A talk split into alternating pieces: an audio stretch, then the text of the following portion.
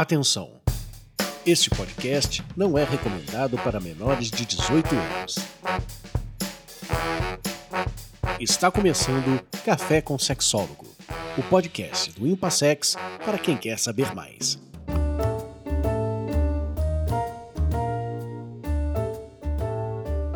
Olá, eu sou Oswaldo Rodrigues, eu sou psicólogo, terapeuta sexual e de casais, junto ao Instituto Paulista de Sexualidade, o Impassex. Você que tem ouvido outras transmissões, tem percebido que nossa dedicação é compreender questões relacionadas à sexualidade, ao desempenho sexual e que nós precisamos desenvolver mecanismos para reconhecimento dessas condições, além do que nós vamos produzir um caminho para ajudar as pessoas. Hoje eu quero conversar com vocês sobre como é que tem sido o efeito negativo junto das situações sexuais do fenômeno do Covid-19. Essa é uma circunstância complicada, porque afinal de contas, nós temos muitas circunstâncias difíceis que ocorreram nessa pandemia. Eu já falei em alguns outros momentos sobre alguns desses aspectos, mas o principal aspecto que eu quero discutir hoje são efeitos que podem ser apenas imediatos ou efeitos de longo prazo com o Covid. Já desde os primeiros meses das infecções de Covid-19, nós temos tido a percepção e a compreensão de que existem algumas circunstâncias relacionadas a um efeito de longo prazo na vida sexual das pessoas e nos funcionamentos dos outros órgãos do corpo. Muitas pessoas vão ter problemas respiratórios, problemas de falta de ar, dificuldades de desenvolver essas condições, conseguirem conviver com sintomas físicos dores musculares, dores no corpo, problemas cardíacos, problemas renais. Também tem um outro aspecto que pouca gente tem conversado e que é necessário trazer aqui para vocês. São os aspectos cognitivos, deficiências de lidar com a realidade através das cognições, do pensamento, da organização mental, de como lidamos com a realidade. Bem, nos últimos 12 hum, meses já se desenvolveram mecanismos psicoterapêuticos para poder retomar essa capacidade cognitiva. No entanto, essas pessoas, na média, não estão procurando tratamentos porque elas não percebem essas deficiências, essas defasagens. Pois é, sexualmente, isso também traz efeitos sobre o sexo, porque desde a infecção, uma pessoa que tenha tido uma infecção aguda de Covid, ou seja, ela está nos dias da infecção e ao longo disso, os dias relacionados com febre, com dificuldades de sono, dificuldades de o corpo funcionar, esses momentos, obviamente, eu acho que a maior parte das pessoas vai registrar aqui, não seriam ditos momentos, dias para sexo.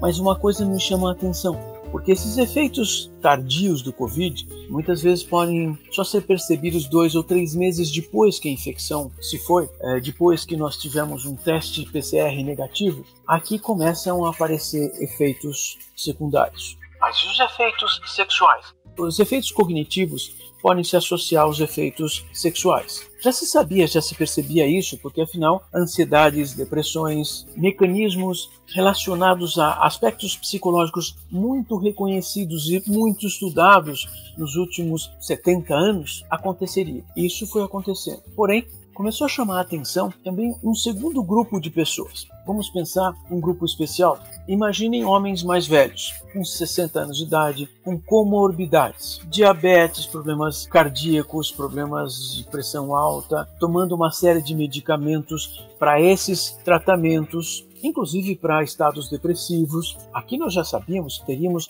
mais problemas sexuais, porque esses homens, obviamente, já teriam os efeitos sexuais secundários negativos a partir dessas doenças e dos tratamentos dessas doenças. Mas, ultimamente, se tem percebido e se estudado outros grupos de pessoas que aparentemente não deveriam ter sinais secundários de deficiências sexuais, que são pessoas mais jovens. No mundo todo, grupos têm sido estudados. Dois aspectos relevantes. Um é o impacto de todo o mecanismo relacionado ao Covid, os impactos sociais relativos aos processos de reprodução. Primeiro, a maior parte das pessoas tentando ficar em casa, obviamente também tiveram dificuldades de se aproximarem, de terem acesso a informações e acesso aos serviços de contracepção, até mesmo ir até um posto de saúde e pegar camisinhas ou pílula contraceptiva. Isso é interessante porque ocorreu no mundo todo. As pessoas não deixavam de reproduzir ou de engravidar, mas deixavam de ter a capacidade e a possibilidade de lidar com essa escolha, a escolha de quando engravidar.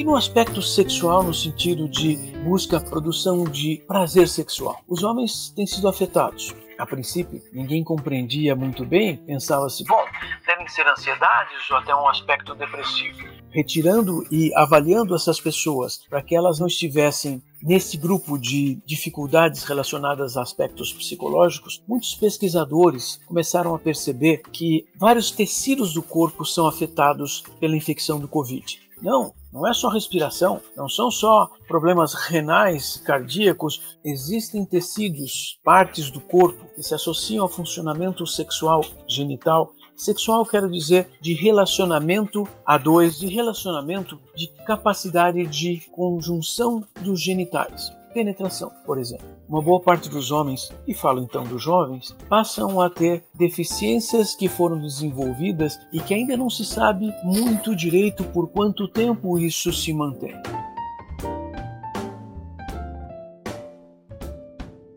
Isso significa que muitos homens estão tendo dificuldades de ereção porque os tecidos penianos foram afetados pelo vírus, foram transformados, foram tornados incapazes de cumprirem suas funções. Vejam que interessante. Essa é uma coisa que ninguém esperava que acontecesse e passou a ser percebido e estão sendo registrados. Ainda são necessários estudos para entendermos como é que esses tecidos, essas células infectadas, deixaram de ser funcionais e se elas vão voltar a ser funcionais quando. Estamos em estudos, então a primeira coisa que eu deveria dizer e chamar a atenção é previna-se, ou seja, não corra o risco de ser infectado, que a infecção aguda de Covid, então passarmos aqueles dias com sintomas, não é apenas termos alguns dias de febre, de cama, sem muito apetite de comer ou aquelas sensações de cansaço, não. Nós estamos dizendo que outras áreas, outros órgãos do corpo estão sendo afetados. Bem, e nós deveríamos estar preocupados em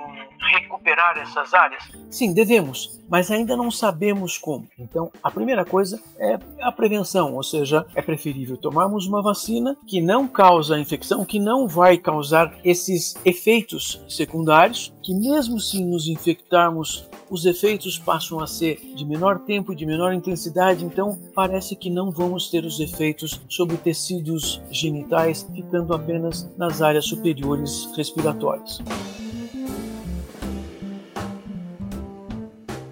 No entanto, algumas pessoas podem dizer: Mas eu soube de gente que teve problemas físicos porque tomaram vacina. Olha, Salvo os casos chamados de anedóticos, que apareceram em mensagens em redes sociais, nenhum caso foi contestado, constatado, assim.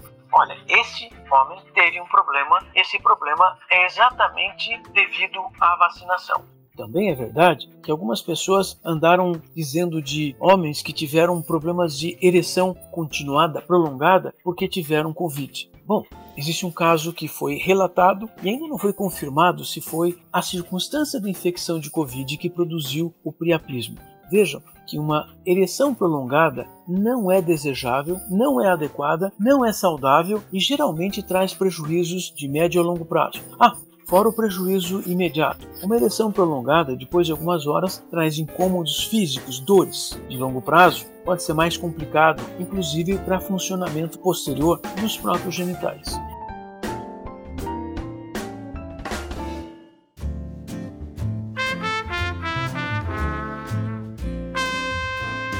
E as mulheres? Como as mulheres têm funcionamentos genitais diferentes dos homens, os efeitos do Covid ainda estão sendo estudados porque elas não dependem do mesmo mecanismo focal. Elas têm um mecanismo mais difuso que depende de muito mais vascularização. No entanto, possivelmente tenhamos as mesmas descobertas, onde a vascularização genital possa ser prejudicada. Precisamos fazer mais estudos, porque também é verdade que poucas mulheres se arvoram ou vão reclamar de funcionamentos sexuais de uma forma igual os homens reclamam. Os homens, assim que têm problemas com relação ao pênis, à ereção, já ficam transtornados, muito preocupados. As mulheres postergam um pouco a compreensão de que se o sexo não está acontecendo exatamente de uma maneira boa agora, ela pode aguardar mais um tempo, ela pode esperar mais um tempo.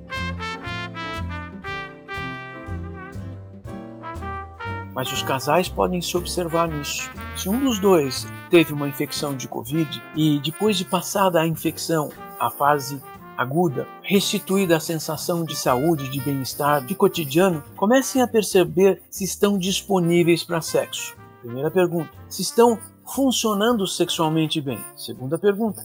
Terceira pergunta: puxa, quando tem um encontro sexual, eles estão fazendo igual faziam antes ou estão tendo dificuldades com relação ao desempenho? Isso é algo importante para percebermos, olharmos e entendermos. Então, vejam bem vocês e vamos procurar, conversando sobre o assunto sexo, principalmente nos casais, nós deveríamos estar entendendo se houve uma infecção de Covid, se nós estamos com o desenvolvimento de um efeito secundário de longo prazo atrasado da infecção.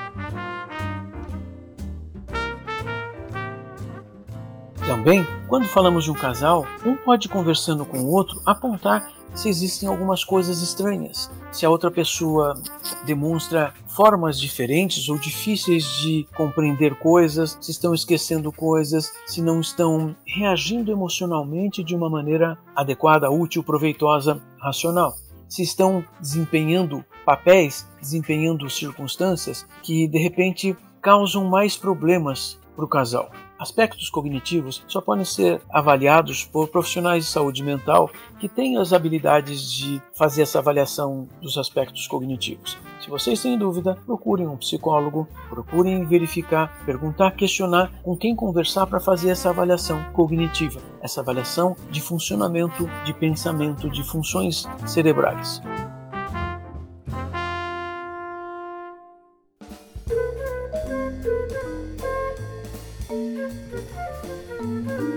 Eu trouxe hoje para vocês é uma necessidade de compreendermos como é que apenas uma semana de uma infecção que parece uma gripe pode afetar em longo prazo a vida sexual de vocês. E já apontei outra coisa: nesses dois anos, vários casais tiveram percepção de que não puderam, por exemplo, cuidar da sua reprodução de maneira adequada, pois não tiveram acesso aos serviços de saúde mais facilmente, como começam a ter agora voltando ao cotidiano das possibilidades de marcação de consultas, de verificação com seus médicos, os serviços de saúde nos postos e ambulatórios. Então, cuidem-se, pensem bem, conversem sobre o assunto, procurem verificar se vocês estão num funcionamento sexual adequado. Se tiverem dúvidas, vamos marcar uma consulta com um especialista para verificarmos, sabermos se estamos num bom funcionamento de acordo com o que pretendemos ou de acordo com a possibilidade dos nossos corpos. Nos falamos aí e vamos descobrir bons caminhos. Sigam-nos nas redes sociais. Nós, o Instituto Paulista de Sexualidade, o IMPASEX, estamos sempre procurando conhecer mais coisas, desenvolver pesquisas e desenvolver novos conhecimentos para o benefício das pessoas que nos procuram nos atendimentos psicossexológicos. Até mais. Siga o Impassex nas redes sociais e acompanhe todas as atividades. Acesse impassex.com.br para saber mais.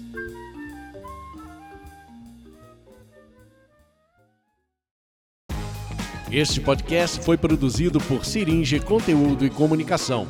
Conheça siringe.com.br.